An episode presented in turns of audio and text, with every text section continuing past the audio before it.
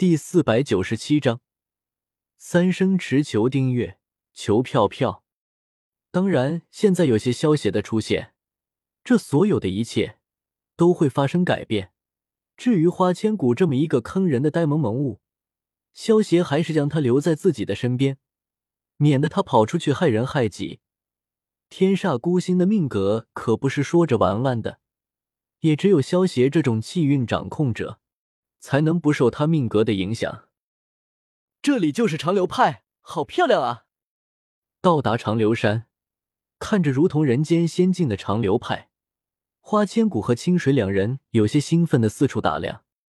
这几日你们都辛苦了，如果能够通过第三关，你们便能够正式成为长流弟子了。大家准备一下，跟我去换衣服。洛十一看着满脸喜色的众位考生，出声说道。洛十一说完，带着有些兴奋的考生们去换了一套衣服，然后将他们带到了长流的三生池前。这是长流的三生池，你们都光着脚下去，沿着三生池的外沿走一圈，洗一下身子。洗过三生池水的人，便能够正式成为长流的外门弟子。洛十一指着三生池说道：“这么简单啊？”清水闻言有些惊讶道：“很简单吗？”花千骨有些懵懂道。萧邪摸了摸花千骨的小脑袋，笑道。小骨头，对于你这种心思单纯的丫头来说，这一关可是非常容易过的。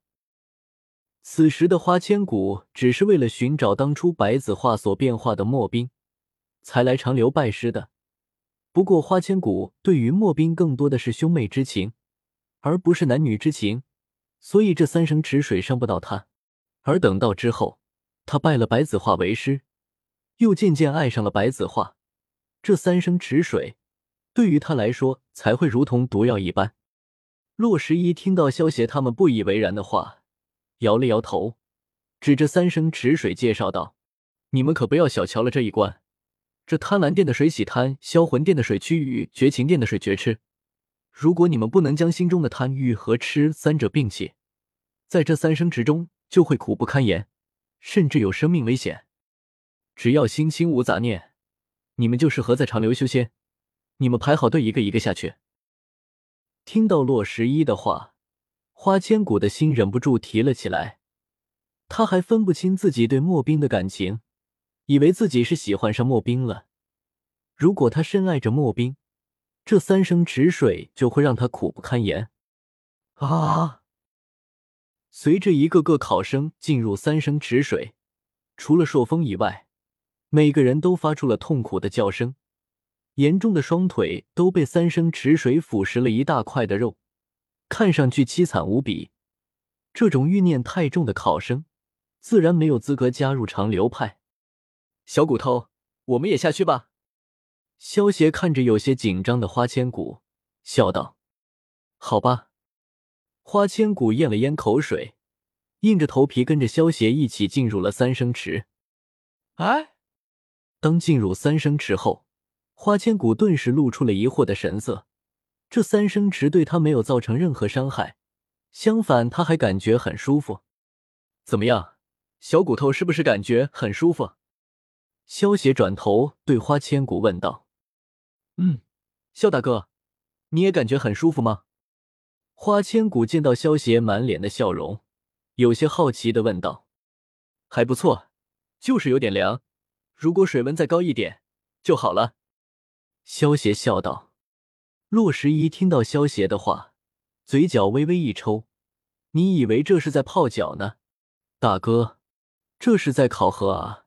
不过洛十一还是很佩服萧邪和花千骨的，能够在三生池中有说有笑，这就代表萧邪和花千骨两人无欲无求，非常适合修仙啊。漫天，你没事吧？”花千骨见到萧邪，也感觉这三生池很舒服，转头对倪漫天问道：“你们两个，别在这里堵着，快往前走啊！走快点！”倪漫天有些欲哭无泪的催促道：“这三生池水对萧邪和花千骨没有用，但是对于倪漫天还是有伤害的。倪漫天的性格争强好胜，虽然说也不是多大的欲念。”但是在这三生池水之中，还是如同被针扎一般。偏偏萧邪和花千骨两人有说有笑，慢悠悠的走着，他自己被拦在身后，想走快一点都不行。哦，萧大哥，我们快点走吧。花千骨见到倪漫天一脸无奈的模样，这才反应过来，连忙对萧邪说道：“好吧。”萧邪闻言微微一笑，带着花千骨很快走出了三生池。倪漫天看着萧邪和花千骨两人毫发无损的模样，忍不住吐槽道：“你们两个还真是怪胎，一点感觉都没有。”“不是的，在销魂殿的池水之中，还是有一点点感觉的。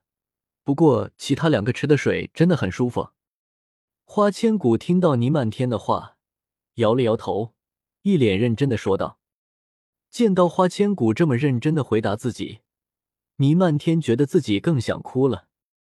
萧邪看着如此呆萌的花千骨，也是忍不住露出了发自内心的微笑。萧邪能够在三生池水中安然无恙，是因为萧邪实力强大。这池水对萧邪没有用，虽然因为白子画在，萧邪需要隐藏自己的修为，但是身体的强度又不会随着修为的隐藏而变弱。天赋异禀。心中无欲无求，求道之心又无比的坚定，此子的确是个修仙的好料子。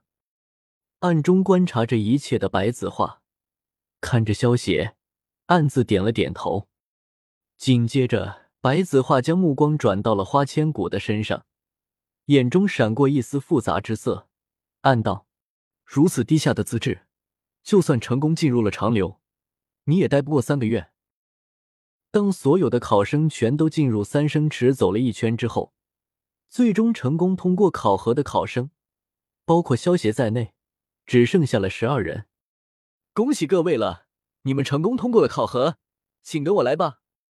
洛十一朝萧协他们拱了拱手，笑道。说完，带着萧协他们一行人前往了长留大殿。萧协他们一进入长留大殿，便看到了高坐着的长留三尊。为首的正是白子画，他的左手边是一脸严肃、留着八字胡的世尊魔岩，右手边则是拿着折扇，看上去有些懒散的如尊生肖墨。在大殿的两旁，则是站在两排长留弟子，手持长剑，身姿挺拔，威武不凡。参见尊上。洛十一带着众人向白子画恭敬的行了一礼。萧协一边行礼，一边心中暗道：“白子画，你等着，等下一次我再以炎帝的身份出现，非得让你将这里还回来。”